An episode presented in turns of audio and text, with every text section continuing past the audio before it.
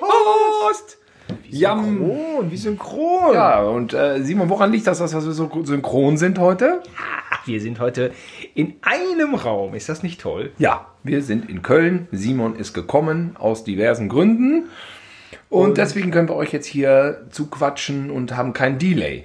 Kein Delay, aber ob es ungestört verläuft, das sei mal dahingestellt, denn die Blagen sind nebenan. Genau, könnte sein.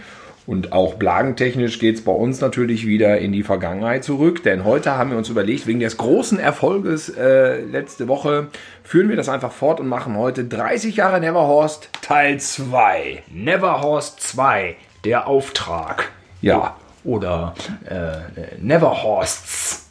Dass man einfach so ein S, Neverhorsts. Dass man so ein S dranhängt. Neverhorst 2. Neverhorsts. Die Rückkehr. Neverhorsts die Rückkehr. Welche, welchen Film spiele ich an? Auf welchen Film spiele ich an? Never Horsts Die Rückkehr. Na, ja, wie auch immer. Da gibt es ja verschiedene. Da gibt es Rambo 2. Aliens Die Rückkehr. Aliens. Aliens Die Rückkehr und Rambo 2 war der Auftrag. Ja, zwei sehr gute zweite Teile. Unser zweiter Teil, naja, ich sag mal so, den haben wir ja schon öfter vergeigt. Aber heute ist es ja eine recht einfache Chronologie. Vielleicht gelingt uns ja heute ein guter Podcast. Ja, das letzte Mal war ja der Weiße Highlander 2 und da gab es ja hinterher noch Diskussionen. Der Weiße Hai 2, der wäre ja gar nicht schlecht. Nee, klar, ich meine, ich weiß, wir fanden ihn auch ganz gut, aber er war er war halt kein Vergleich zum ersten Teil. Kein Vergleich zum ersten. Und, und dann kamen natürlich wieder diese üblichen Punk-Stimmen so. Weißt du, es gibt ja mal Leute, die alles spiegeln. So wie es anders ist bei, als bei anderen. Und dann kam direkt auch wieder ähm, wie Poltergeist 2, wie Highlander 2. Das sind doch Meisterwerke. Naja. Also ähm, der, bei der Weiße Hai 2 wollte man einfach sehen, wie die Frau Wasserski fährt und der Hai sie in zwei Teile wegbeißt. Und das ja. hat man nicht gesehen. Hat man nicht gesehen. Stattdessen war das irgendwie so ein bisschen teeny-esque und lame und äh, einfach auch kein 100, 107, 110 Minuten wie der erste. Der war, ah, na, wie auch immer. Jedenfalls, Weiße Hai 2 zählt jetzt nicht zu unseren Idolenfilmen, die irgendwie zur Neverhorst-Geschichte beigetragen hätten. Ne? Und da gab es also wirklich auf jeden Fall andere in den 80ern. Wir haben ja eine Menge aufgezählt letztes Mal. Und äh, wir haben natürlich vergessen Bud Spencer und Terence Hill. Ach, man kann, da, man kann nur vergessen. Auch Pierre Richard gehörte auch dazu. Adriano Celentano auch. Ja. Äh, weiß ich gar nicht, kann man den heutzutage noch nennen? Ist ja auch ein Meister des Sexismus, Adriano Celentano. Die Filme. Ja. Besonderes Kennzeichen Bellissimo. ja, sowas, ne? Der gezähmte Widerspenstige. Hatte ich die Szene nicht schon mal erzählt im Podcast, die politisch unkorrekte, wo er auf dem Sofa mit seiner Frau am Bumsen ist? Und dann kommt sein Kumpel rein. Und er guckt hoch, sieht, dass der Kumpel kommt und ihn abholen will. Und er dann zu dem Kumpel sagt, du, ich mach die gerade noch fertig, dann komme ich sofort. Welcher war das? Ich weiß nicht mehr. Ich glaube, der Film ist der Supertyp. okay, also die Zeiten sind vorbei. Die Zeiten sind vorbei. Äh, es ist klar, wir verurteilen das natürlich jetzt auch ganz äh, sehr sehr, nicht, oder? Ja. Wir verurteilen das. Wir verurteilen das und äh, auch die äh, Beastie Boys habe ich letztens gesehen. Uh, you got a right uh, to fight for party. Also da geht es ja auch recht ab. So Frauen, die nimmt man sich, ne? Die nimmt man sich, reißt so rüber, Zunge in den Hals. Verrückterweise ist der Clip ja ironisch, das habe ich jetzt erst kapiert. Es gab früher äh, so, so eine Bewegung, irgendwelche jungen so Kids so, die äh, mega asozial sich auf Partys daneben benommen haben und die Partys gesprengt haben. Und dieser Beastie Boys Clip ist darauf, sage ich mal, eine Anspielung. Aber die Beastie Boys spielen nur eben solche Arschlöcher. Aber ich habe damals die Beastie Boys komplett als solche Typen wahrgenommen. Dachte ich auch. Die geben Gas. Wow, ganz schön ein bisschen zu krass, aber irgendwie auch. Vorbilder. ja, in interessant, weil ich dachte immer, die ähm, hätten sich danach gezähmt und das wäre wirklich die Attitüde gewesen von denen. Nee, gab es auch so einen Begriff für diese, für diese äh, Jungs, die da so abgehen. Nils, Nils Bokelberg, der wusste das irgendwie, aber Aha. den Begriff habe ich jetzt vergessen. Egal.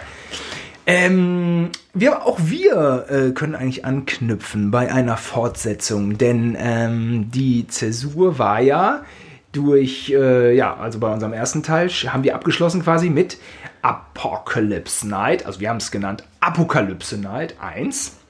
Genau, der war, glaube ich, 1994. Und es war ein Film, einer von vielen, die wir, und damit hatten wir ja auch geendet, dass wir äh, Captain Cosmotic vorbereitet hatten, der uns ja irgendwie total überfordert hatte. Und in der Zwischenzeit, durch diese Überforderung, haben wir immer andere Filme gedreht. Also es ging los, Jan Henrik und ich hatten das Drehbuch geschrieben Und das war schon ein bisschen überambitioniert für, für einen Amateurfilm halt. Für- mit ja. Raumschiffen, Ja. mit Bösen, mit Aliens und so Für, weiter. für unsere Verhältnisse kann man sagen. Ja, wir hatten uns dann ja auch bei Lars Franke damals die ersten digitalen Effekte angeguckt tatsächlich. Boah, die wären heutzutage echt lustig, glaube ich, ne? Ja, Oder wenn sie nee, schrecklich. eben nicht, weil wir dann so dachten, das ist irgendwie nicht das, was man noch irgendwann später mal sehen will. Wir machen lieber was, was jetzt schon oldschool ist. Also Aber die Effekte werden doch jetzt 20 Jahre alt. Ich glaube, sie hätten Ja, aber ein das ist ähnliches so- Trash-Appeal. Ja, ich weiß noch, wie die aussahen. Und das war damals, ehrlich gesagt, sahen die ganz gut aus. Aber das sind dann so, dann hat so ein Raumschiff nur drei Bewegungen drauf. Das macht dann so schwupps und swupp und wapp. Und dann hätte man das in dem ganzen Film, hätte man immer so. Ist die Frage. Ich meine, so hat Captain Cosmotic natürlich ja auch, was die Bildsprache angeht, ähm, springt er ja auch zwischen den Jahrzehnten. Es gibt ja die eine Szene, wo Dieter Parker im Auto fährt. Das ist ja die klassische Rückprojektion. Hast ja hinten Das ist High- 60s. High, also 60s. Ja. 30 Jahre zuvor. Ist immer die Frage, ob das, ob diese Stilistiken, die dann so völlig überlebt werden, ob die nicht auch dann lustig werden. Ja, aber das, das- ist hypothe äh, hypothetisch. Aber, aber wir haben dann ja praktisch damals schon Effekte gemacht, so auf äh, Augs Augsburger Puppenkistenniveau, wo man damals schon wusste, dass man das geil findet. Und man dachte, das sind ja so, man, man hat ja so Sachen wie Star Crash geguckt, so Science-Fiction-Filme, die einfach für ein Apfel und ein Ei gedreht wurden, budgetmäßig. Und dann dachte ich mir, ah nee, komm lieber direkt, ich, sag, ich sag's jetzt mal ganz platt, ich man muss immer so drum herum reden. Komm, wir machen's direkt schlecht. Ne? Liebevoll schlecht, das findet immer Fans und ich selber bin auch einer. Wir wissen, wie man das macht, wie man das sehen will. War halt die Prise Absichtstrash in dem Ganzen. Gab ja aber auch richtige Trash-Elemente bei Captain Cosmotic. Das Schauspiel, das Drehbuch. Ich sage immer so, dass die Bösen auf den Guten treffen. Das kommt erst nach 50 Minuten. Das ist auch so ein komplett vergeigtes Drehbuchding, ne? Ja, Aber also- egal, so lernt man ja. Äh, Also ist auf jeden Fall. Der Film ist stilsicher, muss ich mal sagen. Also, ob man den Stil mag oder nicht, das weiß ich jetzt gut, nicht. okay. Aber stilistisch ist der, wie du gesagt hast, der, der ist stimmig, ne? Ähm, und ich meine, also ich wollte jetzt gar nicht sagen, ihr hättet diese, diese, diese Tricks machen müssen. Die Frage ist, ähm, wie sich das dann über die Zeit äh, auswirkt. Aber Captain Cosmotic hat ja, ist ja gereift wie ein Wein, behaupte ich. Ich kann ja hier so positiv über den Film sprechen, weil ich da ja mitgemacht habe. Aber so ein richtiger Macher von Captain Cosmotic war ich dann ja auch ehrlich gesagt nicht. Also das war ja schon Ja, aber das ist- Baby von dir und Jan Hendrik. Und Am Anfang, aber wir haben es ja über sechs Jahre gemacht. ja, ja, ich bin da immer mehr mit, mit reingekommen und wir haben immer, ich, immer viel mit angepackt und so. Ähm, ich finde das Drehbuch, das ist doch eine runde Sache. finde ich. ist nicht rund. das ist, Das ist ein äh, knackiger 90 Minuten ist das. ja, ja, gut. also liebe Leute da draußen, Captain Cosmotic, den kann man sich immer mal angucken. Den, der geht immer. Der rutscht so durch. Aber es war ja halt so, wie gesagt, die Kostüme, die Effekte und dann gab es halt so Durchstrecken, wo man dann mal, ich glaube, die längste Durchstrecke war fast anderthalb, zwei Jahre, wo wir nichts gemacht haben an dem Film. Weil es einfach alles zu viel war. Dann gab es diese Anfangsphase und dann fühlte man sich dem nicht mehr gewachsen. Jan Henrik und ich dachten so, boah, das, ja, wir machen morgen weiter. Und so zog sich das hin und dann haben wir in der Zeit halt Da war zu viel. wir hatten aber Bock auf Filme drehen. Ja. Und haben dann einfach so Sachen gemacht wie Back to back. Back so to Sachen- back. So haben, haben doch die Italiener gedreht. Wenn die eine Kulisse aufgebaut haben, haben die noch den zweiten Film gleich nachmittags Ja. mitgedreht. Der war dann zwar ein bisschen langweiliger als der erste. Wir haben aber einen kompletten Langfilm gedreht in der Zeit. Operation Beauty. Auch den haben wir back to back gedreht. Ja. Das, also jetzt müssen wir chronologisch sein. Also Ich, nicht zwangsläufig, aber der, wir haben ja über Operation Beauty ja auch letzte Woche schon gequatscht und nach dem Motto, gesprochen. das hat die Splatting Image total verrissen und so. Ja, gut, okay. Ich habe ihn übrigens jetzt mal gepostet unter meinem Facebook-Posting in die Comments. Da ist der Link zu YouTube und wer will, kann sich den Operation Beauty nachholen mal. eine Sache wollte ich noch sagen zu Apokalypse Night 2 Zorgs Return, so haben wir es ausgesprochen. Da war eine lustige Szene drin, man muss auch mal lustige Sachen hervorheben. Eine ganz langweilige, nein, nicht langweilig, eine ganz langsame Verfolgungsjagd äh, als Highlight des Films. Und zwar äh, verfolgst du ja Zorg ähm, mit deinem alten. Autoverfolgungsjagd. Ver- Ja, äh, und äh, du fährst 10 km/h. Ja, höchstens. höchstens. Höchstens. Und das ist echt, echt lustig. Das hätte man noch mal irgendwie woanders Das- verbraten ja, können. Das, das- ist einfach lustig. Aber das haben wir bei Operation Beauty, gibt es glaube ich auch nochmal, ne? Ach, haben wir es da auch noch mal gemacht? Ich glaube ja, da springst du doch aus dem Auto raus und springst in das andere Auto rein, was auch kein Problem ist, weil die Autos ja fast Also stehen. Ach ja, okay. Ja, ja. Ja, ja, da haben wir das in den. Dein Sohn ist ein Plärt ein bisschen rum. THX nennt man das. Vorne und hinten, überall Sound im Kino. Hat er irgendwas zum Intro gesagt? Will er das nochmal irgendwie nochmal mastern oder so? Er wollte, ja, ja, ja. Intro nochmal mastern.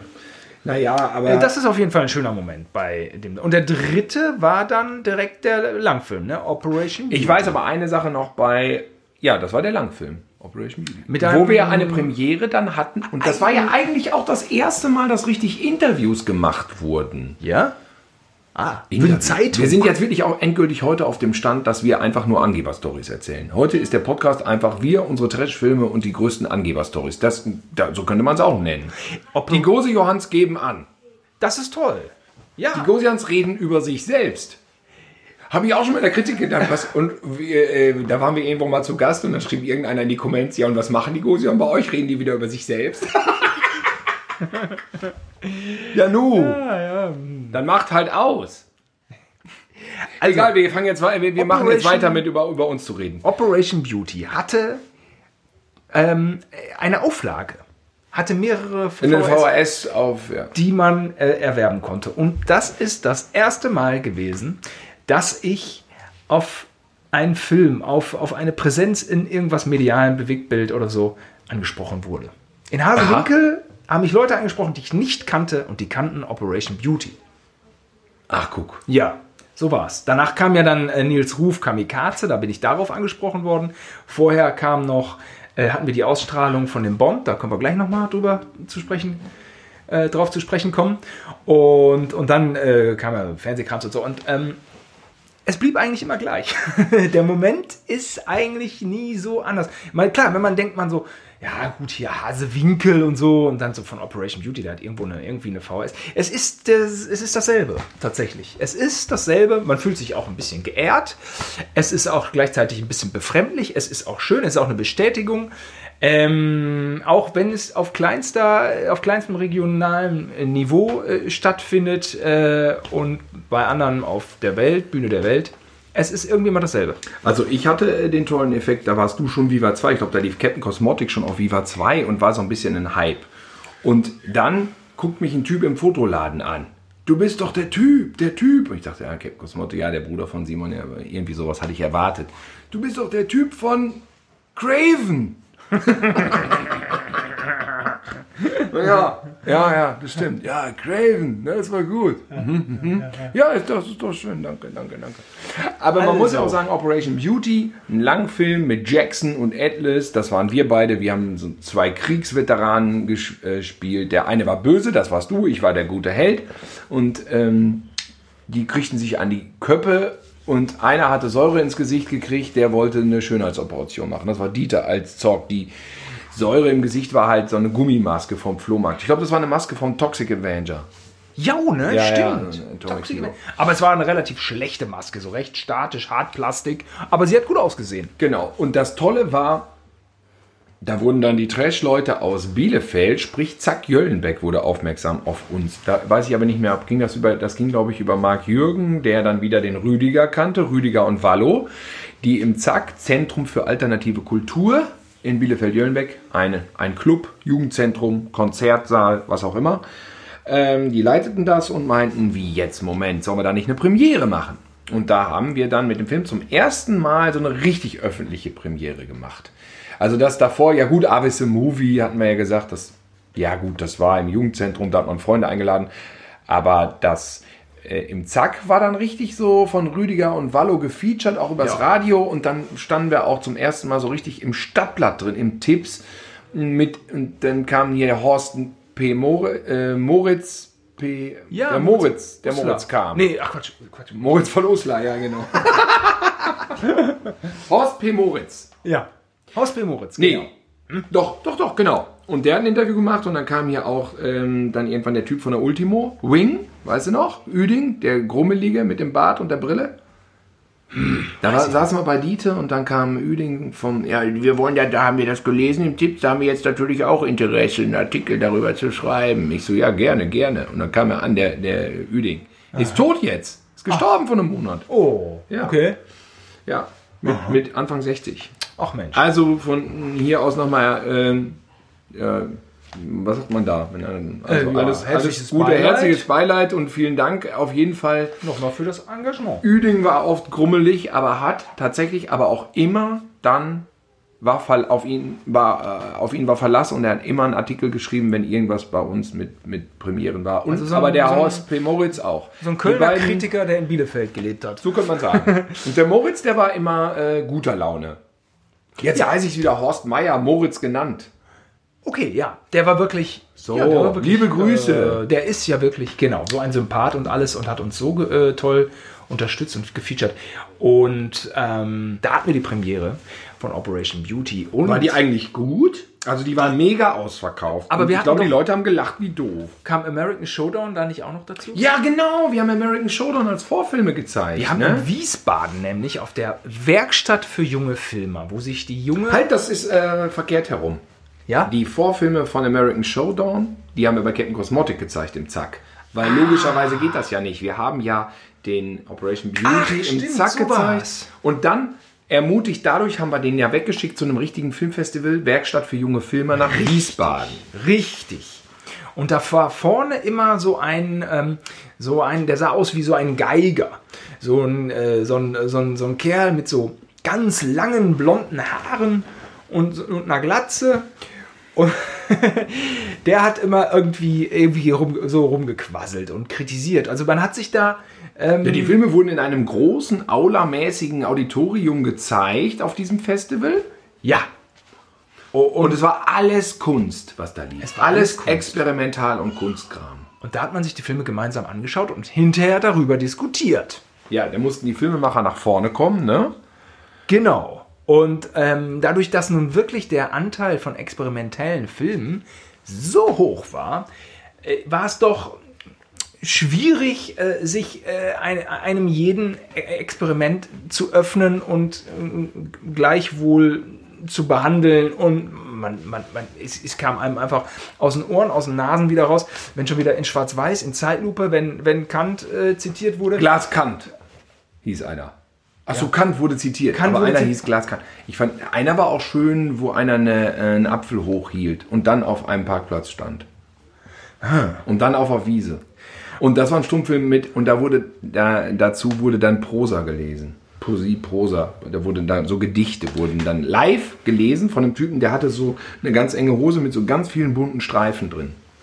Ja, solche, solche Typen rannten da rum. Ich hatte ja schon von dem Geiger erz auch erzählt, der war ja auch, auch so spezieller Vogel. Äh, die war natürlich weit weg jetzt von unserem Action-Fiasko. Ähm, denn wir fanden das wahnsinnig toll, dass wir ein Finale hatten wie bei City High, wo einfach mal 49 Leute weggeknallt werden, oder Phantomkommando, so wahnsinnig hoher Bodycount.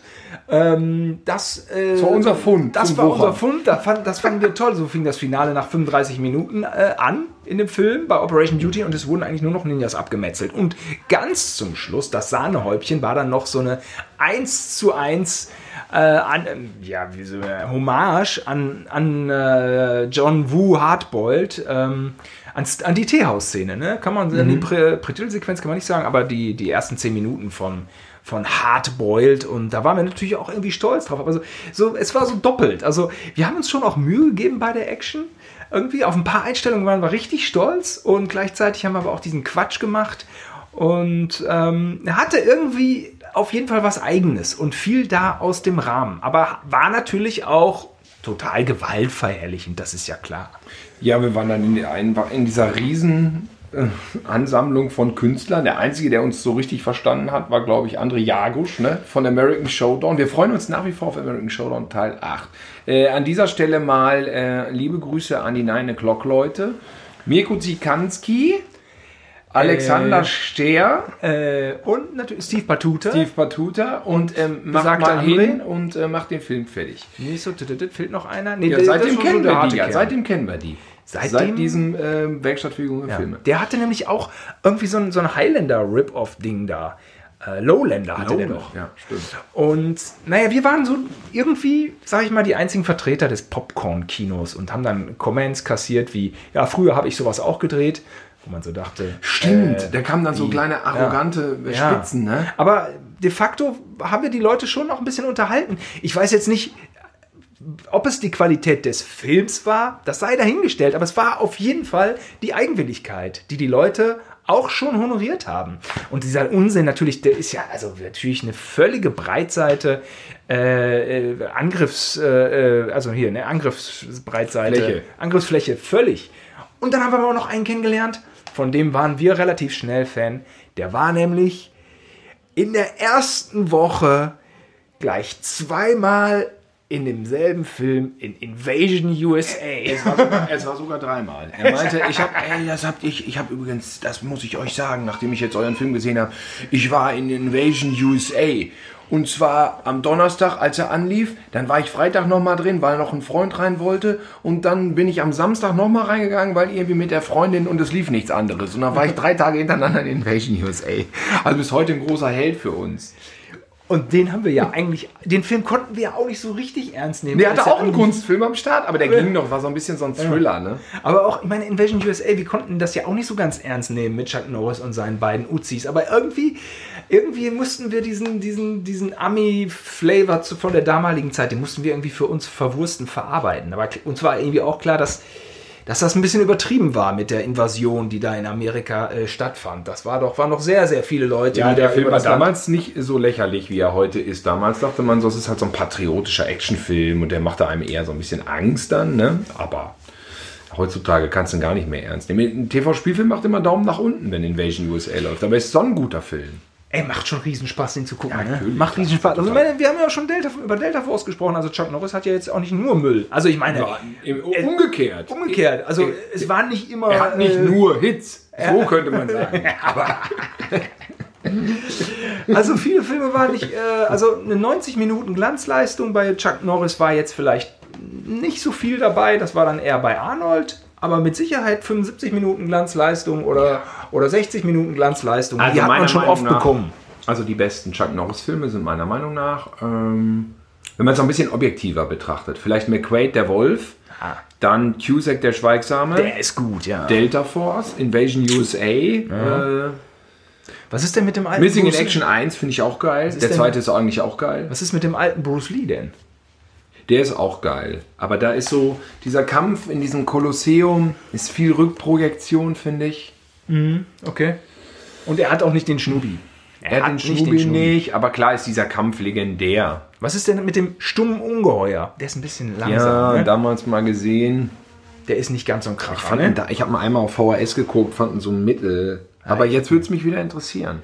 Ja, da sind, glaube ich, ein, zwei krasse Szenen drin, über die dann der Schulhof gesprochen hat, aber ja. das, ist, das reicht ja dann auch nicht. Na gut, ähm, also wir waren Vertreter des Popcorn-Kinos und waren da auch irgendwie ganz happy mit. Und, ähm, also wir hatten natürlich auch einfach das gedreht, wo wir Lust zu hatten. Dann kam ja. der Typ mit diesen, mit der Streifenhose, der kam nochmal an und meinte, ach, solche Filme wie ihr sie dreht, die würde ich auch gerne drehen. Und ich dachte mir so, hä? Dann mach äh, doch. Dann mach das doch. Was ist das denn? Wir haben ja dann einen Kurzfilm gedreht als Replik auf dieses Festival. Denn das Ich im Innern des Mondes, ja. das kann man auf unserer Kurzfilm-Compilation Geschichten aus der Grotte, wenn man die noch irgendwo findet, da ist es drauf. Ähm, das ist ein vierminütiger Experimentalfilm, der eigentlich allein ein, eine Verarbeitung ist dieser Erfahrung auf diesem Festival, die wir auf dem Festival da gemacht haben. Das Festival war aber insgesamt super in so einem gigantischen ähm, Tagungszentrum. Ja, in Wiesbaden. In Wiesbaden. Und man ja, hatte man Unterkunft, ne? Wir hatten Zimmer, wir waren da, du, ich, ja. Diete war auch mit, ne? Diete war auch mit. Und man muss ja klipp und klar sagen, die haben uns gefördert. Die haben uns, die haben uns eingeladen und Workshops. So, also wenn wir jetzt so ein bisschen, wenn das so ein bisschen lästerlich oder so rüberkommt. Ja, aber das ähm, hat mit der damaligen Zeit auch zu tun, weil damals hatte ja keiner so Action gedreht. Es war ja, einfach nicht so richtig das angesehen. Ist, ist ja auch einfach nur äh, über die inhaltliche Ausrichtung. Die, diese ganze, diese, diese ganze Werkstatt-Orga, das war total super für uns. Und ich habe immer noch äh, alle Jubeljahre treffe ich Kollegen, die auch bei der Werkstatt für junge Filmer waren, in Wiesbaden. Ja, Corinna Nilsson, die Schauspielerin, haben wir da kennengelernt. Die hat einen eigenen Film. Ja, auch letztens ja, noch. Es waren schon Kollegen, viele sehenswerte, geile Filme. Ja, und Kollegen in München auch, die waren auch da. Und ähm, wir waren dann, und das hat, also unser Vater Da, also da Der hat uns da hingeprügelt, dass wir das machen, ne? Einmal das und da muss man auch nochmal so total lobend erwähnen, der hat uns bei einer ZDF-Führung angemeldet. Ach ja. Das war ja in Wiesbaden, direkt nebenan, ZDF Stimmt. in Mainz. Er sagte, wenn ihr schon mal in der Ecke seid, dann könnt, ihr- könnt ihr ja das ZDF auch nochmal besichtigen. Wieso, hä, wie kann man das machen? ist denn sich jetzt ja, los? Ja, erstmal hat er uns dazu gedrängt, überhaupt den Film da einzureichen. Wo wir, muss man auch sagen, wir dachten, der ist auch zu schlecht dafür. Und haben auch nicht damit, damit gerechnet, dass der angenommen wird. Und dann hat er noch gesagt, ja, dann könnt ihr montags nach dem Festival direkt noch zum ZDF. Und dann haben wir noch eine richtige Führung gemacht beim ZDF, so richtig durch die Räume. Sportstudio, Fernsehgarten, alles mitgenommen. mit Omas und Opas, also mit äh, schon die Fraktion äh, Ruheständler Mitte der 90er.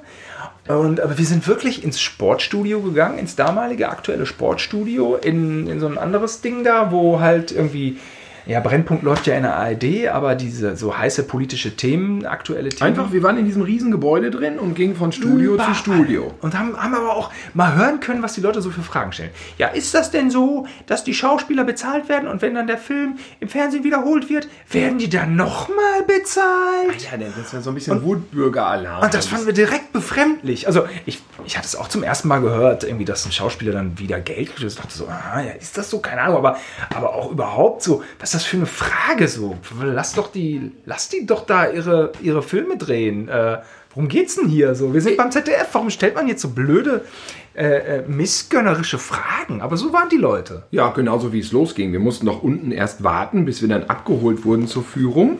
Und wir eigentlich waren nur wir drei. Diete, ich, du. Äh, wir waren jünger. Alle anderen waren so im Rentneralter. Komplett. Und ein Opa fing doch direkt an zu zetern. Weißt du noch? Äh, immer diese Werbung im Fernsehen, dass sie immer diese Werbung machen. Da knallte er direkt dem, dem unserem äh, Gruppenführer da an, um die Ohren vom ZDF. Immer diese Werbung, immer diese Werbung. Weißt du noch? Nee, weiß ich Und nicht mehr. Nein? Aber ich weiß noch, dass, es- dass wir dann im Fernsehgarten waren und uns alle so. Und die, der Opa sich hinstellte mit seiner Family. Das war so eine Gruppe von sieben, acht, neun Leuten. Und der Opa stand rechts außen. Und dann haben sie dich gefragt, ob du das Foto machen kannst von ihm, von der Gruppe. Und dann hast du das Foto gemacht und hast zu mir gesagt, ich habe den Opa übrigens nicht mit reingenommen, den habe ich abgeschnitten. Guck mal. Das weißt du nicht mehr? Ja, hab ich wieder- Ah, den habe ich abgeschnitten. ey. Irgendwie tat er mir dann auch leid, aber er hatte sich so schlecht benommen und war nur am Nörgeln. Nee, das wollten wir. Nee. nicht. Wir haben das Fernsehen geliebt und wir waren stolz und demütig, beim ZDF ein- und ausgehen zu dürfen. An dem einen Tag. Ja. Und äh, ja, das ist ja wirklich da, das war so abgeriegelt und alles ein riesengroßer Verwaltungskomplex. Und wie Thilo schon sagte, wir waren im äh, ZDF-Fernsehgarten, nicht in der Show, aber im Fernsehgarten und haben das Also erste in dem Mal, Gelände Auf dem einfach. Gelände und Genau. haben das erste Mal festgestellt, ach so, das ist hier ja direkt am ZDF, das ist ja interessant. Und jetzt Ja. wollte ich auch gerade noch sagen, damals hat den ZDF-Fernsehgarten ja noch Ilona Staller moderiert. Aber es war natürlich Staller? Ilona Christensen. Ach so. Ilona- Ilona mal Ilona Staller. Das war diese Frau aus dem italienischen Parlament, die blank gezogen hat. Ach ja, die Pornodarstellerin. Porno oder nackt? Weiß ich nicht. Ilona Staller, das ist doch... Nackt äh, auf je Nein, nein, richtig krass Porno. Ja? Ja, richtig. Volles Fund. Donnerwetter. Ich hätte nur nackt gewusst. Man hat mir einen Kalender nackt. geschenkt. Viel nackter noch als nackt. Auf links gekrempelt nackt, Simon. Junge, Junge. Egal. Aber Äh, es, war, egal. es, war, es waren geile Berührungspunkte für uns mit dem realen Fernsehen. Also natürlich das aktuelle Sportstudio haben wir oft geguckt, weil aber wir eigentlich nicht sportinteressiert sind. Es lief nur nichts anderes. Man ist Samstagabend, man guckt Fernsehen, es lief nichts anderes. Echt, hast du Sportstudio geguckt? Manchmal hat das lief so. Also Das war mal das Deprimierende, dass man guckte Wetten das und dann lief danach Sportstudio und wir hätten lieber gerne auf das erste umgeschaltet, weil da lief dann Der Spielfilm. der Spielfilm halt. Der, Da liefen gute Spielfilme. Also der Spielfilm auf der ARD samstags um- nach 10, Nach 10 dem, halb äh, also ich, Nach äh, dem ich Wort- möchte präzisieren, nach Ja, dem Wort zum Sonntag. Nach dem Wort zum Sonntag. Das war eigentlich das Highlight der Woche immer. Und es Ja. war lange Zeit immer zu spät, aber als ich eine eigene Glotze hatte, habe ich immer diesen Film geguckt. Zum Beispiel Marathonmann und, und, und Marathon, Mann. Hund- Mir, mir fällt gerade Buddy Buddy ein. Buddy äh, Buddy Walter Matthau auch. und Jack Lemmon. Ja, der lief da auch. Hundstage wäre mir nicht eingefallen. Der lief da? Ja, das hieß das Filmfestival. Aha. Und da gab es immer so ein Intro. Stimmt. Ding, ding, ding. Übrigens John Barry. Von John Barry, das Stück. Ah. Ich habe mit, mit Stefan Brückerhoff jahrelang mich gefragt, wie hieß die Musik von diesem Jingle, was immer lief, das Filmfestival. und wir haben es dann irgendwann, als das Internet kam, konnte man es mal googeln und da war es auch erst noch schwer, aber irgendwann haben wir es rausgefunden. Irgendeiner hatte dann dieses, dann konnte man es shazammen oder so. Also ist noch gar nicht so lange her, dass wir das analysieren konnten. Ach, schön. John Barry, Highway 101 heißt das Stück, glaube ich. Oder 500, 501? Ich weiß nicht genau. Sowas lief da ja zum Beispiel nicht, so Italo-Dinger, Schlitzohr vom Highway 101. Nein, Sowas lief da ja das nicht. Lief nicht es liefen hochwertige amerikanische Produktionen, so FSK ab 16, kann man sagen. Ja, also es lief auch schon mal in Belmondo ein harter oder Claude Chabrol, das lief immer samstags. Ah, ja, ja. Aha. Ja, aber gut. Äh, Neverhorst, da hatten wir dann jedenfalls ein gutes Intermezzo während dieser sechs, sieben Jahre, die Captain Cosmotic gebraucht hat, um fertig gemacht zu werden. Und ich kann mich an noch einen Film erinnern, den wir gedreht haben während Captain Cosmotic. Wir hatten einen Drehtag für Captain Cosmotic und dieser Drehtag war aber schnell vorbei. Richtig, das waren Lady 4 und Lady Dark. Äh, mit diesem Fernsehbericht. Fernsehbericht, Martin Lösche. Mit Ma genau. Äh, war der Reporter. Ja, der gesagt, Film, ach komm, jetzt sind wir fertig. Ja.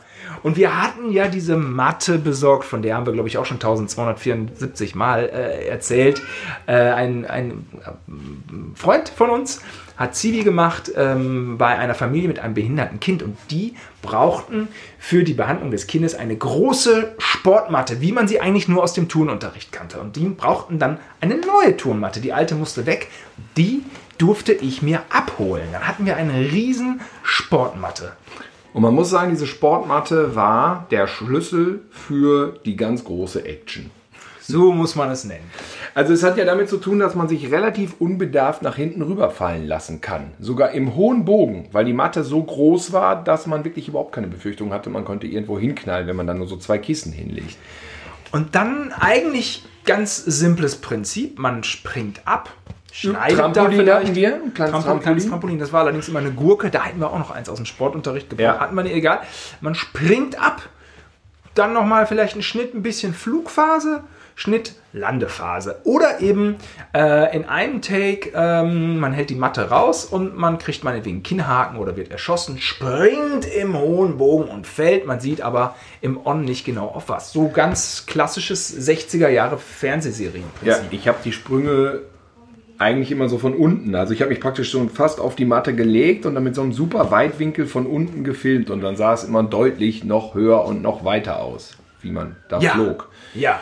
Mm, da, und da haben wir dann gedreht halt Brennpunkt Neverhorst an diesem Nachmittag noch, weil wir einfach Zeit hatten und wir hatten noch Bock. Die, die Pflicht war weg. Jetzt ja. kam die Kür, also beziehungsweise wir sind so schön befreit da rangegangen, kam, es ging um nichts. Komm, jetzt machen wir auf die 12, jetzt machen wir mal alles was war sonst irgendwie, also wir, wir sprengen eigentlich alle Rahmenstrukturen, haben nichts, kein Drehbuch und machen einfach nur so aus dem Bauch raus. Ja. Gangster-Shit, was man so eigentlich bis heute gern sieht und macht. Genau, es ging um Drogen und Drogenpolizei und wir hatten noch diese Fässer von Cap Cosmic. Eigentlich haben wir ja auch Kostüme und Requisiten alle recycelt da. Und wir hatten im Hintergrund den Schweinestall und haben ihn einfach im Hintergrund stehen lassen, den orangefarbenen Schweinestall. Ja, sauber gedreht ist das Ding nicht. Aber wir hatten immerhin einen 6 Minuten ähm, in 90 Minuten.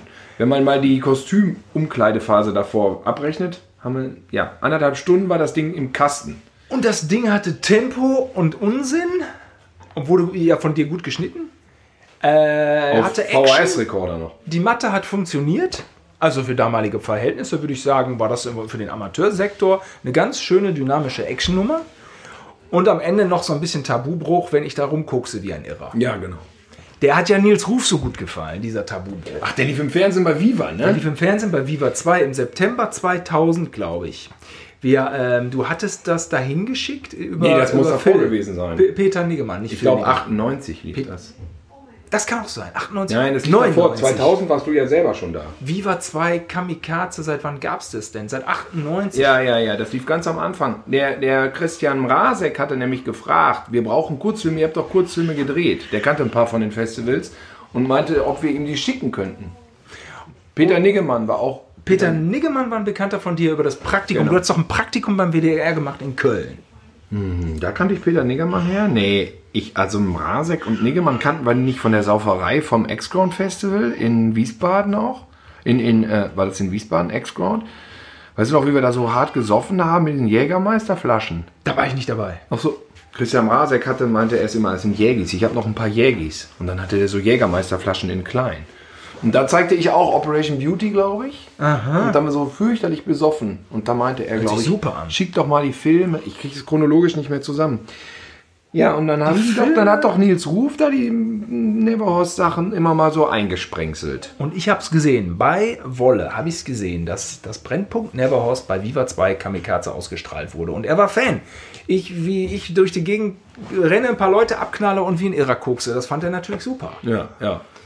Und äh, ja, und deswegen blieb ich ihm und der Eigentlich so Producer- wie er selber auch alles. Auch so wie wie Irrer er durch die Gegend rennen und, und, So. und so. So ein bisschen war das auch an ihm dran dann, nicht? Auf eine Art, keine Ahnung. Und ähm, als ich mich dann später für ein Praktikum beworben hatte über, über diesen Kontakt, oder ich bin ja noch, ich bin ja noch, äh, Markus Wolter war ja damals der, der Chef von Viva Family. Und da habe ich mich beworben mit einem Video, was du gedreht hattest. Marco, Markus Wolter ist heute der mächtigste Mann in Köln. Ja? Der ist der Geschäftsführer von, von Banijay, Brainpool, Endemol Shine, alles. Ja? Ähm, und damals machte er Viva Family als Producer, nachdem Raab nicht mehr da war. Vorher war er immer der Producer von Raab oder der Aufnahmeleiter. So, Markus Wolter hatte ein großes ähm, Autorenmeeting einberufen und dazu durfte ich ja auch kommen.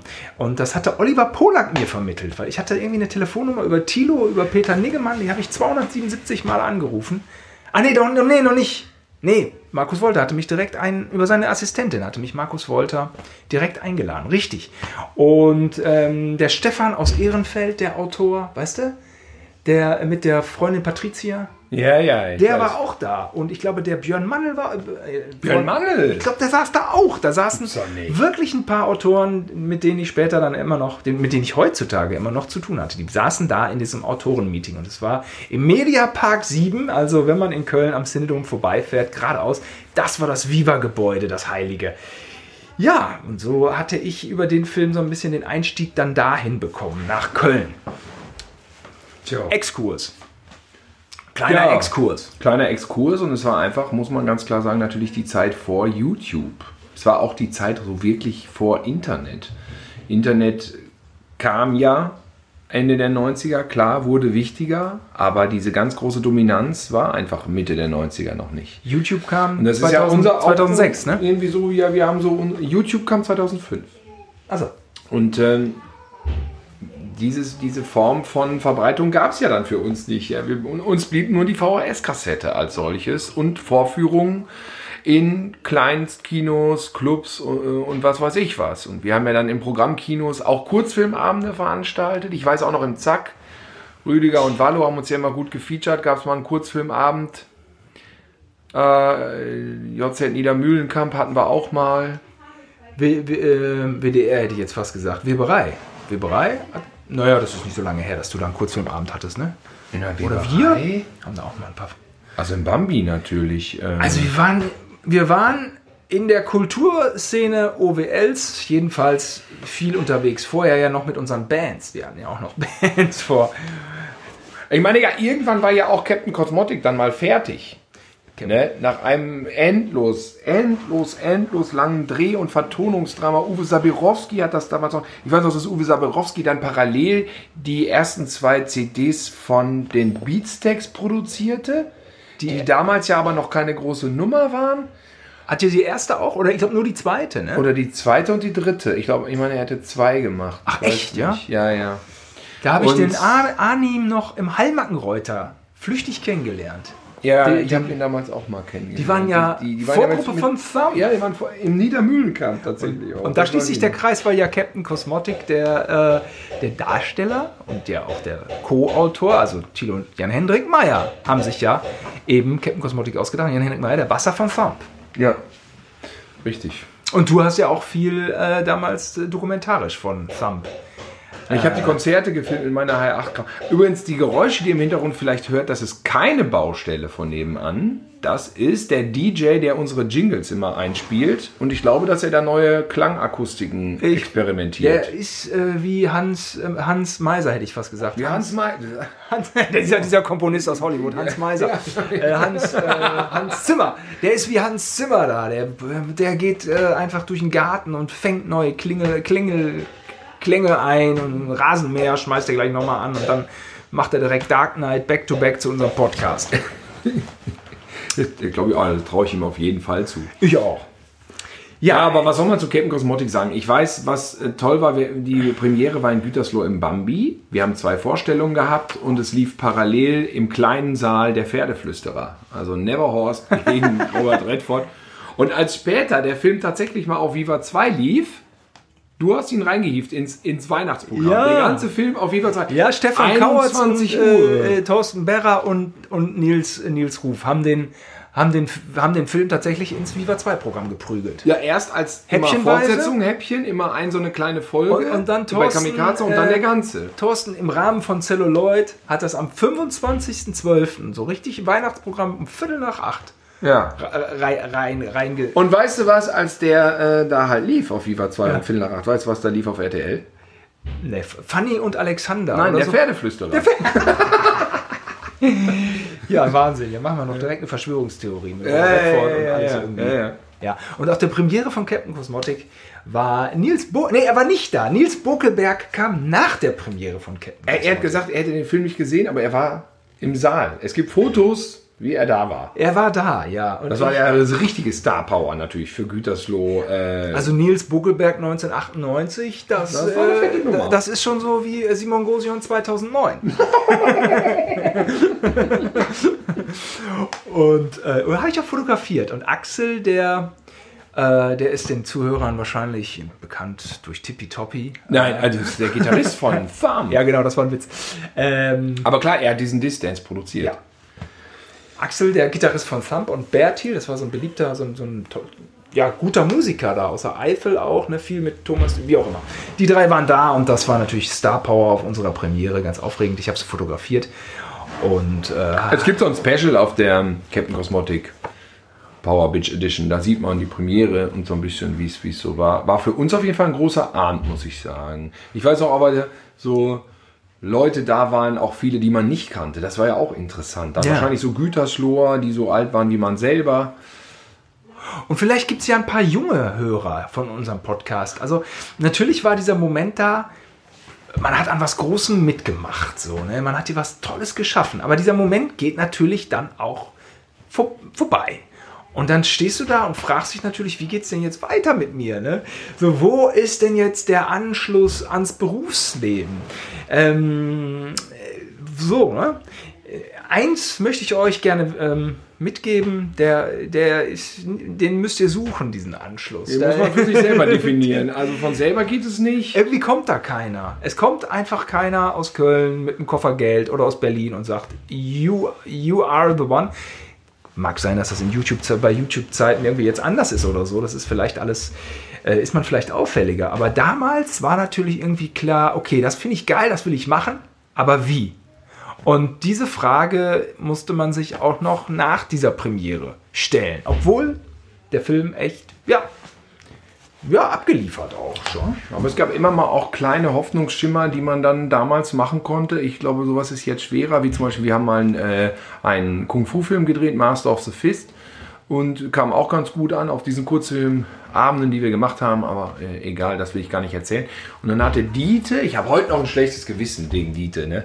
Äh, der hatte dann ausgerissen aus der TV-Spielfilm, gewinnen Sie eine Reise nach Hongkong, wenn Sie Ihren eigenen Ninja-Film drehen. Mit Ja. Beverly Hills Ninja. Ja. Ja. Und Dieter hatte das rausgerissen. Hier, aber ihr habt doch Ke- äh, äh, Master of the Fist gedreht. Und ich so, ja, ja, genau, das haben wir.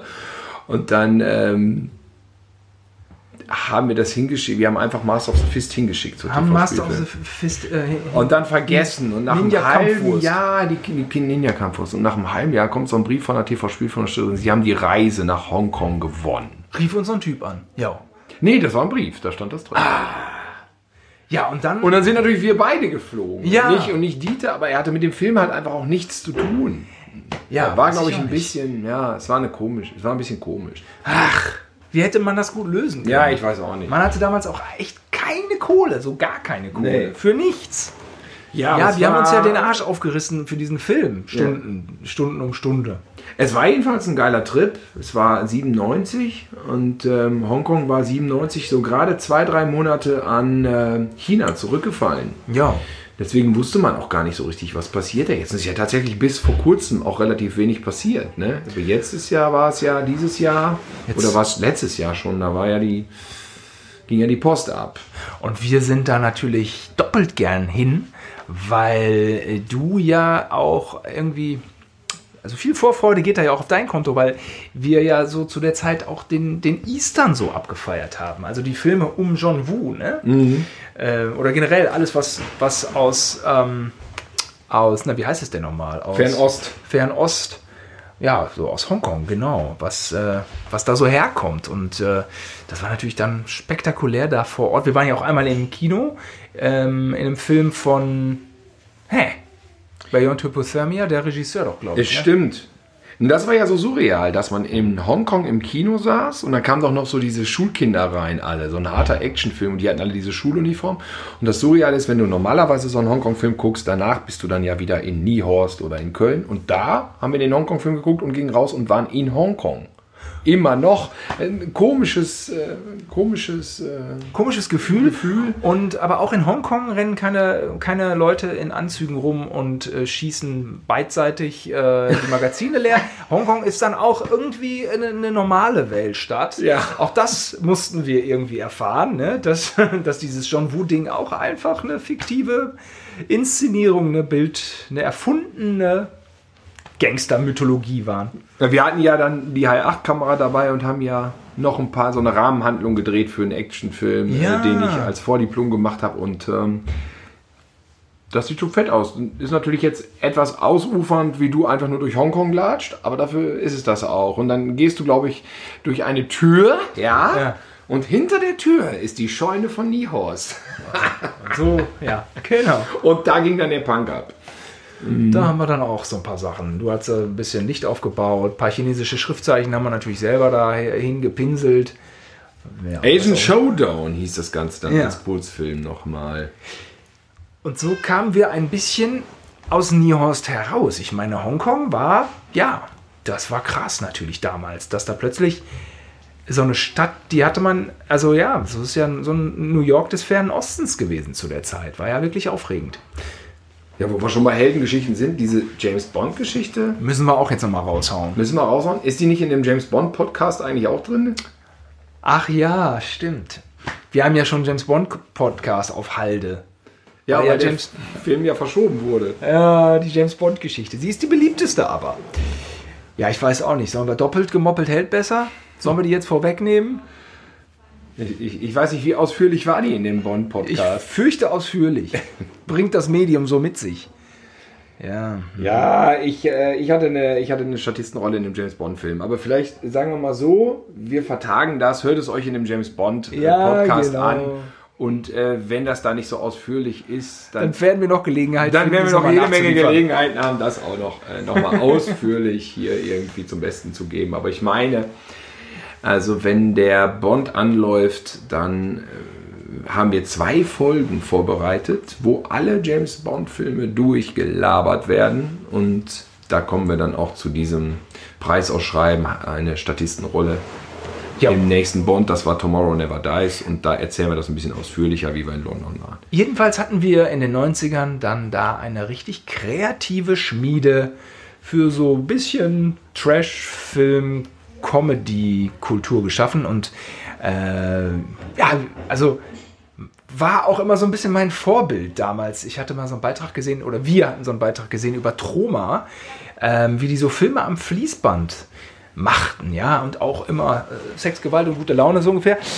Und das hat mich auch beeindruckt. Ich dachte, geil, du gehst morgens zur Arbeit. Thilo und ich, wir waren ja immer in so Arbeitsverhältnissen gefangen, sage ich jetzt mal. ne? Wir waren ja nicht so die ganz freien Vögel. Ne? War ja klar, in Gütersloh muss man erstmal eine Ausbildung machen und dieses Freiberufler-Ding, da denkt man erstmal so nicht dran. Auch nicht, dass es funktioniert. Und ähm, mein Traum war einfach, morgens zur Arbeit zu gehen, sprich einen Trashfilm zu drehen mit Autoverfolgungsjagden, ein paar Splatter-Effekten und abends Feierabend zu haben.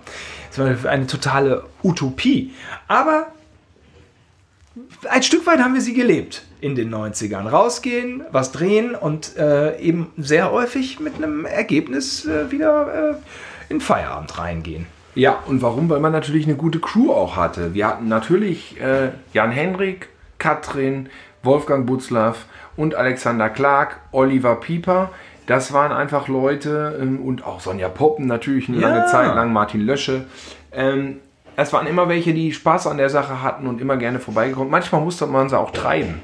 Ich erinnere mich noch an den Drehtag, der sehr wichtig war für Ketten Kosmetik, wo wir von Axel Grieb diesen Estrich ähm, ja, Bottich ja. auf den Acker gestellt ja, gekriegt haben. Wir wollen die Erdkernabsauganlage, ja. wussten wir ja lange gar nicht, wie wir das machen.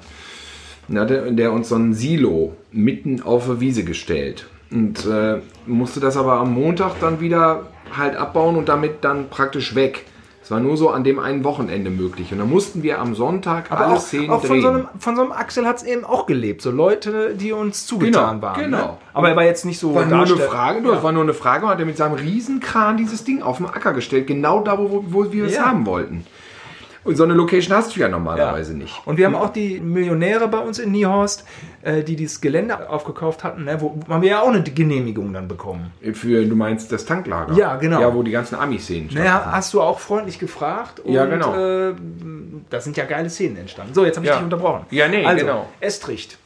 Ja, und da weiß ich noch, dass am Tag vor diesem Sonntag war eine Party, hatte Jan-Henrik eine Party gemacht. Eine WG-Party. Und das waren immer die krassesten Die Partys. WG-Partys waren die besten. Das waren die besten. Und zwar ausgerechnet vor diesem Dach mit diesem Estrich-Silo. Und ich hab, bin da wie der Papa, bin ich rumgelaufen. So, jetzt kein Bier mehr trinken. So, Wolle, Alex, ihr wisst, morgen 12 Uhr drehen wir die Szenen. Ja, ja, ja. Und alle immer weiter am Saufen. Es hat geklappt. Wir haben die Szenen gedreht. Aber ich musste auf der Party ein bisschen streng den Kindergärtner geben. Ja, da hast du aber auch zwei Auch Kandidaten. Janni, der die Party natürlich geschmissen hatte. Janni, Mister, was drehen wir denn heute? Ich habe überhaupt gar keine Ahnung, wovon der Film handelt. Ja, aber du hast doch das Drehbuch mit ausgedacht. Ja, aber was drehen wir denn heute? Was ist denn das für eine Szene?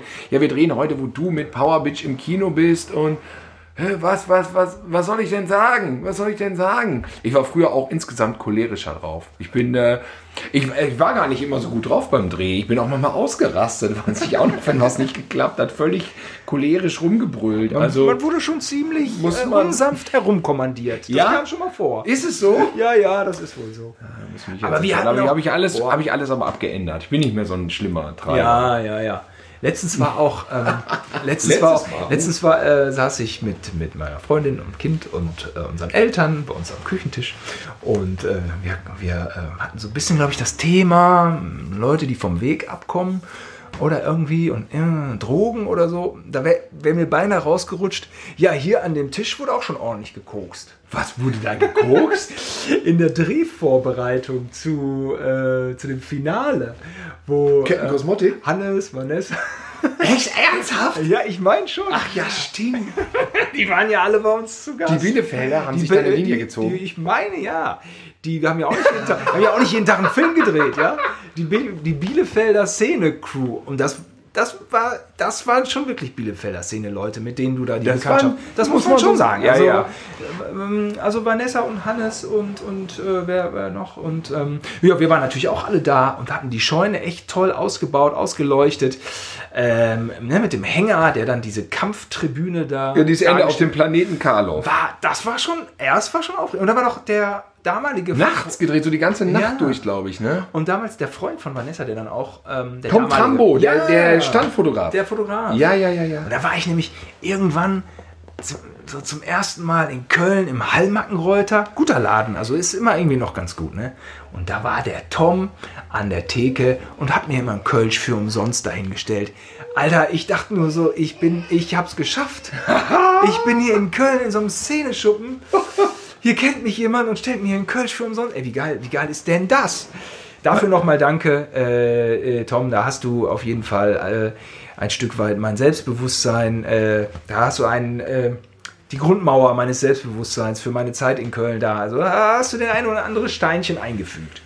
Ja, Vanessa hatte ja, war ja äh, bekannt durch ihre zwei Hörner, Glatze, Hörner und Tattoo von der Stirn runter über den Nacken. Und es gab ein Sterntitelbild, wo sie drauf war. Da Ja. äh, eure äh, unsere Nächte sind schöner als eure Tage oder so über die Partygesellschaft in Deutschland und da war Vanessa vorne total präsent und Sterntitelbild war in den 90ern eigentlich das fetteste, was ging. Das Wenn- weiß ich noch. Wenn Da- wir jetzt über, über die Leute, mit denen wir zusammengearbeitet haben, so voll des Lobes und wenn wir so begeistert von denen sind, ist das dann auch, dass wir über uns selbst sprechen? Kommt das dann auch so rüber? Weiß ich nicht. Weiß ich wie, das, nicht. wie dieser Podcast hier rüberkommt über äh, ein einziges, wir sind so geil, wir sind so geil und alle um uns herum sind auch so geil. Das habe ich keine Ahnung. Aber man kann es ja so aus so einem Retro-Blickwinkel vielleicht noch äh, entschuldigen, weil, weil Also da waren schon tolle Leute, die dann kamen. Das waren schon tolle Leute. also Vanessa war, heute. war in Güters, äh, war in Bielefeld einfach eine Prominente. ja. Genauso wie Buttermaker und seine Songs. Buttermaker macht am Anfang den Auftritt. Buttermaker hatte volle Läden und hatte Hits bei uns. Es war ein Liedermacher, der so Rock-Songs gesungen hatte und der hatte Phasen, wo es wirklich rund um die Uhr ausverkauft war. Und dann nur er und seine dicke Brille, der war irgendwie fast sehbehindert, konnte kaum sehen, hatte so eine riesige fette Brille, so eine Schirmmütze, so ein kariertes Hemd und dann seine, seine Gitarre und er hat unglaublich geile Hits geschrieben. Unglaublich. Also Beat Emma und Samstag.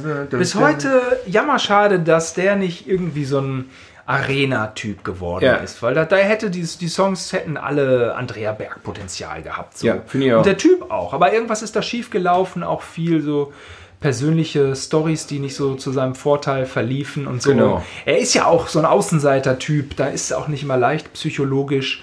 Und die Leute in seinem Umfeld waren auch nicht alle gut zu ihm. Nee, auch Die das familiäre Umfeld war, glaube ich, sehr schwierig. familiäre, Teil, ja. die Business-Leute waren sind schon die Guten, wie ich so finde. Aber äh, das, das ist natürlich jetzt, Ja. der liegt im Auge des Betrachters. Er hatte dann nochmal Big Diet gewonnen 2001.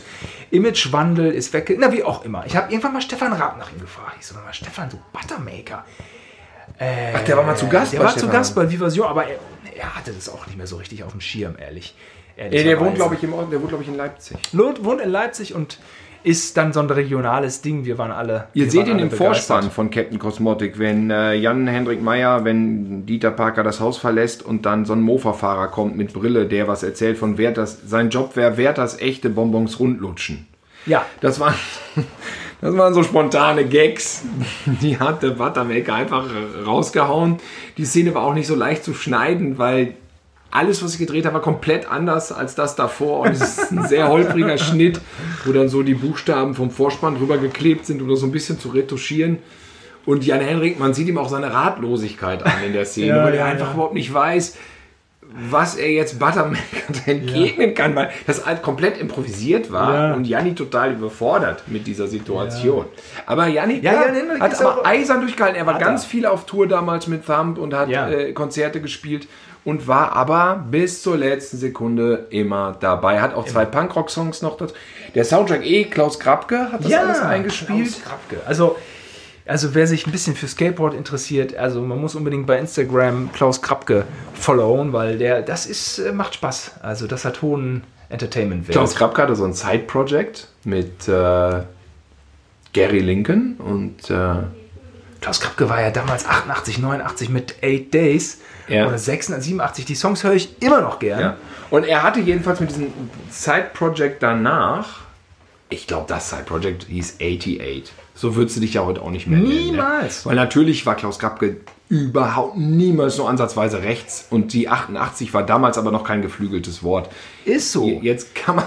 Wir hatten ja auch Dirk und Kene hatten ja auch die aber es Band. steht, glaube ich, im Vor- und Abspann. Mu- Music by 88 steht, glaube ich, im Film drin. Das ist natürlich jetzt... Also, der, er hatte einfach zwei, drei Songs und dann war das Side-Project direkt wieder verschrottet worden irgendwie und lief nicht weiter. Und da habe ich gesagt, warte mal, Klaus, du hast aber zwei Songs gehabt. Die finde ich unfassbar geil. Was machst du denn mit diesen Songs? Ja, gar nichts, keine Ahnung, brauche ich nicht mehr. Ich so, ja, aber kann ich die nicht für meinen Film haben? Ne? Ja, meinetwegen. Und dann habe ich, äh, es gibt so zwei gesungene Songs in dem Film, also dieses, äh, ja Gott, wie, wie ging die denn nochmal? Ist alles so lange her.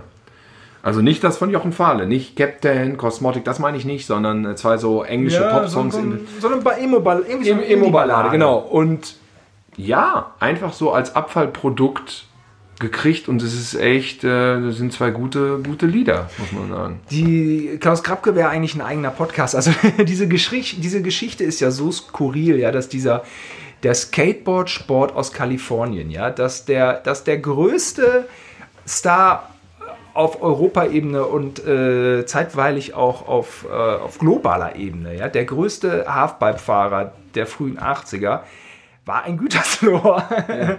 Das, der war in unserer Stadt, Klaus Krafke. Und wenn er eine Show gefahren ist, ey, da ist man natürlich abgeschnallt. Und dann hat er auch diese, diese Band und dieses Klamottenlabel Homeboy. Und äh, der hatte uns auch auf dem Schirm so, ne? So, die, die, also schon, wir hatten da vorher noch so Bandprojekte und da, äh, da war er auch dann so, hat sich das angeguckt.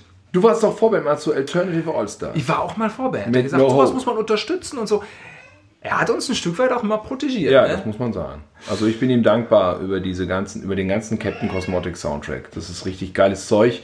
Das ist viel improvisiert. Ich weiß, dass das Kernstück 15 Minuten geht und er praktisch alle so verschiedene Themen so durchimprovisiert und wir die dann, äh, dann auf den Film angelegt haben. Verdammte Axt, es haben sich einige Leute für uns ehrenamtlich den Arsch Ja, das muss man sagen. Äh, gut, was heißt für uns? Ja, wer hat den Ruhm kassiert? Ähm, irgendwie dann auch Ach, ich weiß nicht. Aber es ging ja hin und her. Ich hatte für Thumb das erste Video gemacht, was ja, auf stimmt. lief. Okay, stimmt. Ich war dann 20 Mal irgendwie ähm, auf den Konzerten und dann waren, war die ganze Band bei mir im Kinderzimmer in Gütersloh und dann haben wir zusammen dieses Haunted Video zusammengeschnitten und Klaus hatte schon damals eine klare Vision und meinte immer so, ja hier, das Bild dahin, das Bild dahin. Das war so ein bisschen anstrengend, aber es war ein normaler Schnittprozess, muss man eigentlich sagen. Und damit... Mit so einem Typen, äh, der weiß, was ja, er will. Genau, richtig. ja, so ist genau. es. Ja. Nö, das war, das war schon ein kreativer Pool in einer Kleinstadt, wo natürlich sonst keine große Clubszene war, denn die, eine Disco gab es nicht. Wir hatten halt die alte Weberei, wo freitags dann Phonebox war, gab es, ne? Phonebox hieß die Party. Zappelfete. Ja. Da war dann jeder, den man kannte, auf der Zappelfete. Ja. Freitagsabends, jeder von dieser ganzen, von den ganzen Leuten war da. Und da habe ich auch Oliver Pieper, den General, kennengelernt, der Craven kannte der hatte Jan Hendrik, äh, war ein Kumpel von Olli und hatte ihm Craven gegeben und dann hat, hat Jan Hendrik uns vorgestellt und gesagt, hier Olli Bieber, Tilo Gosian und äh, ihr guckt beide Horror und dann haben wir uns die ganze Zeit über Splatterfilme erzählt, was war in der letzten Sendung schon Fulci, D'Amato, diese ganzen Sachen. Ja, die kennt Olli Bieber, ja alle. Olli Bieber fast besser als ich. Und dann haben wir hin und her gelabert in der Weberei, weiß ich noch, wo wir gestanden, weiß ich noch. Und dann dachte ich so, der Typ sieht geil aus, der hat so ein, so ein Styling wie so ein der war ja nicht viel älter als wir, aber er sah erwachsener aus von seiner er ganzen Fresse Olli her. Olli Pieper ist, sieht ein bisschen Hollywood-mäßig ja. aus. Und dann dachte ich, könnte er doch gut den General spielen. Und, und weißt du noch seinen ersten Auftritt von Olli bei mir zu Hause? Ja, heute kommt Olli Pieper, der spielt vielleicht mit. Ah ja, okay, cool. Ja, er bringt seine Freundin mit. Weißt du noch, wo wir da saßen? Ja, ja. Wir, und dann kam Silvi rein da, da sind wir alle, da alle blass geworden. Ne? Die schönste Frau, die ich im Leben bis dahin gesehen hatte. Sie, er hatte sie selber kennengelernt. Olli Pieper hatte einen Klamottenladen in Ferl und hatte Silvi auch nur kennengelernt, weil sie für ihn Mode gelaufen war. Ein Manneke. Oh, ein, ein Manneke. Ein Manneke aus Gütersloh. Und dann, ich glaube, Klaus war auch dabei. Irgendwie saßen wir alle bei mir im so Thumb und wir saßen da alle im Zimmer und dann kam Olli rein mit Silvi und dann war plötzlich Stille. Und dann hat keiner mehr getraut, irgendwas zu sagen. Die auch, ist ja auch so groß, diese. Ja, so, so große, lang, ganz lange schwarze Haare, so, äh, ja. weiß ich noch. Und dann so diese Engelsaugen und alle waren nur so, ähm, ja, ähm, schön, dass ihr gekommen seid. Äh, wir wollen jetzt hier einen super Heldenfilm machen. Und Olli Pieper hatte seinerzeit übrigens einen Skate-Shop in Fair. Cyborg. Ach, Cyborg. Cyborg. Ja, ja. So war damals der Einzelhandel aufgestellt. Und wer sich ja irgendwie auch noch, nee, Anschloss ist das falsche Wort, aber wer ja dann auch noch dazu kam, war ja dann direkt die Bielefelder Szene, die ja schon auch ein bisschen cool war, weil Bielefeld ist eine Großstadt. Jetzt ähm, sind die einfallslosen Leute, sagen jetzt Bielefeld gibt es nicht. Bielefeld ist schon eine ganz amtliche Großstadt, das muss man schon sagen. Und äh, da kam ja dann noch du hast sie, glaube ich, schon so halb erwähnt, aber André Müller, Marc ja, ja, ja, ja, ja, die ja, haben ja. auch ordentlich beigesteuert bei Captain Cosmotic, ne? Schon bei Captain Cosmotic, ja. Äh, André Müller ist ja dieser Bö der Ach, ja, böse Ehemann. Ja, ja, ja, ja, ja. Der, Jürgen der, spielt den an der Tanke. Ja, war, aber André Müller, der, der Ehemann. Ja, wo ja. alle sagten, ja, der selbst hier, als wir vor 20, äh, 20 Jahren Captain Cosmotic gemacht haben, dachten doch alle, der wäre 40. Ich sage, nein, der war damals 22, als er das gespielt hat. Der sieht aus wie 40 Jahre. Ich sag mal, der war schon damals so eine ganz coole Hardcore-Glatze. So. Ja. Äh, aber also jetzt äh, so Straight Edge Hardcore, die hatten auch die Haare abrasiert. Natürlich nicht in Recht. irgendeiner Weise rechts, ist heute Lehrer oder so, Ja. oder Pädagoge oder so, ja. Eine gute Performance da, Aber- genau wie Steffi Fuchs auch. Aber die Bielefelder Szene und die äh, Gütersloher Szene ist ja sowas von zusammengeschmolzen. Da gab es ja dann ähm, gar keine, äh, äh, das so schwupp. Und das war ein schöner großer Kreis, ja. Und, und Captain Cosmotic wurde ja auch zum Teil in Bielefeld gedreht. ja, auf dem äh, Uni-Parkhaus. Uni-Parkhaus, wo wir diesen Feuer, den völlig misslungenen Feuereffekt machten. Ich, hatte, ich dachte, das wäre ein Stopptrick. Pass auf, ich dachte, der weiße Golf kommt zum Stehen. Dann habe ich eine Glasscheibe und klebe einen kleinen Miniaturgolf auf diese Glasscheibe und mache dann Schnitt. Derselbe Hintergrund halt, das Parkhaus. Und dann äh, diese Glasscheibe mit diesem Plastikauto und das Plastikauto brenne ich ab. Und dann dachte ich, ha- haben wir einen guten Stopptrick. Einmal das Originalauto, was zum Stehen kommt und dann harter Cut und das brennende Auto auf der Glasscheibe. Und dieses Plastikauto, was ich hatte, dieser Plastikgolf, der war aber dunkelblau. Und ich hatte die. Und ich Das ist schon mal dachte, schlecht. Das ist ja für einen Stopptrick aber nicht so schlimm, weil in dem Moment, wo ich reinschneide, brennt der ja. Und dann sind ja eh überall Flammen. Und das hat nicht funktioniert. Das war Quatsch. Hätte ich das blöde Auto einmal weiß angemalt, das wäre vernünftig gewesen, weil so ist es ein unglaublich schlechter Effekt. Selbst für Captain Cosmotic Verhältnisse würde ich sagen, das ist die schlechteste Szene. Aber teilweise waren da ja so einfache Effekte, die so gut aufgegangen sind. Also du hast dir das äh, Raumschiff in unterschiedlichen Perspektiven ausgedruckt und dann ja einfach auf eine Fotoabzüge. auf. Fotoabzüge und dann einfach auf eine Glasplatte geklebt. Und dann äh, haben wir uns dann, ja, also das, das, das ausgedruckte Raumschiff nah vor der Kamera, also riesengroß, wir uns entsprechend äh, in weiter Ferne unter das Raumschiff äh, äh, gestellt, sodass es aussieht, dass wir eben unter unserem Raumschiff herspazieren. Also es hat ja wahnsinnig gut funktioniert dadurch. Matty Painting. Meta-Painting. Nur halt nicht gepainted, sondern ausgeschnitten. Jetzt haben wir schon wieder, jetzt haben wir Ja. schon wieder, mein, mein Sohnemann äh, hat immer noch irgendwelche Probleme mit dem Track. Äh, Ja, aber das kriegt muss- er bis zur Ausstrahlung, hat er den fertig gemacht. Ich denke auch, aber er nörgelt da hinten. Es ja ist- gut, aber wenn so ein, weißt du, so ein Einjähriger an so einem riesen Mischpult und die ganzen Knöpfe, es da drückt er wieder Knöpfe. Ja, ja, ja. Er will einfach. Er ist ein Perfektionist.